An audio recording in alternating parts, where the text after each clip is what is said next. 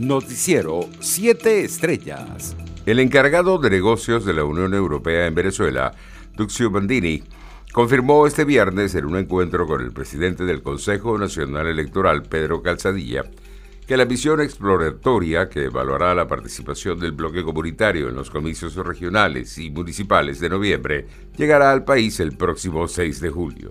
La información fue ofrecida por el diplomático en una reunión realizada en la sede del Consejo Nacional Electoral, en la que hizo entrega de la nota verbal emitida el jueves 24 por el Servicio Europeo de Acción Exterior del bloque comunitario. Por su parte, el comisionado de la Secretaría General de la OEA para la Crisis de Migrantes y Refugiados Venezolanos, David Smolansky, elevó sus oraciones por los seis inmigrantes venezolanos desaparecidos en el colapso del edificio en Miami. Los cuerpos de rescate haciendo su mayor esfuerzo, solidario con sus familiares y amigos, escribió el funcionario hemisférico en su cuenta en Twitter. El diputado a la Asamblea Nacional, Diosdado Cabello, anunció este viernes un operativo para desocupar en menos de 60 días los centros de reclusión preventiva, cumpliendo con la tarea encomendada en el Consejo de Estado en el marco de la reforma judicial impulsada por el gobierno de Nicolás Maduro. Desde ya comienza el despliegue a lo largo y ancho de toda Venezuela. El Consejo de Estado nos da a nosotros 60 días para desocupar todos estos centros de detención preventiva.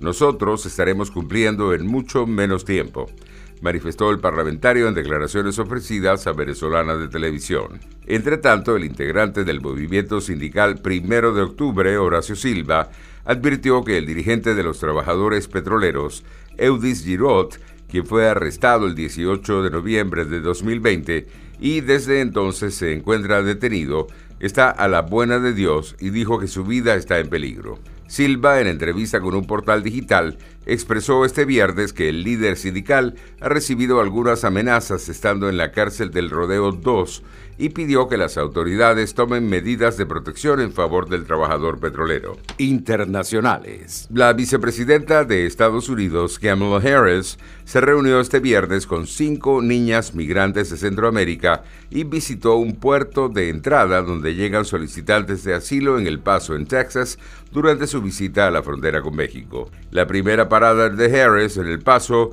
fue un centro de detención de inmigrantes de la patrulla fronteriza, donde habló con los trabajadores y se reunió después en privado con cinco niñas de 9 a 16 años de Centroamérica, informó su oficina.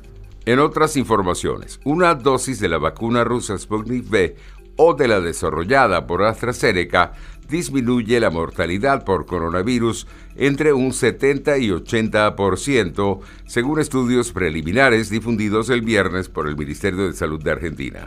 Este estudio contó con una muestra de más de 450 mil personas mayores de 60 años, a quienes se les aplicó una o dos dosis de las vacunas, que son las más usadas en Argentina. Con la aplicación de las dos dosis, la inmunidad supera un 90%, según un comunicado oficial. En España, un tercio de la población, 15.894.800 ciudadanos, está ya inmunizada contra el COVID, una vez que en las últimas 24 horas se han inoculado 514.619 vacunas. Los datos del Ministerio de Sanidad ponen de manifiesto una tendencia al alza en la vacunación esta semana tras los récords diarios de pinchazos registrados. El martes 680.040 y el miércoles 733.245, de forma que se alcanzó el 33,5% de la población con la pauta completa. Economía. El presidente del Banco Interamericano de Desarrollo, Mauricio Claver Carone,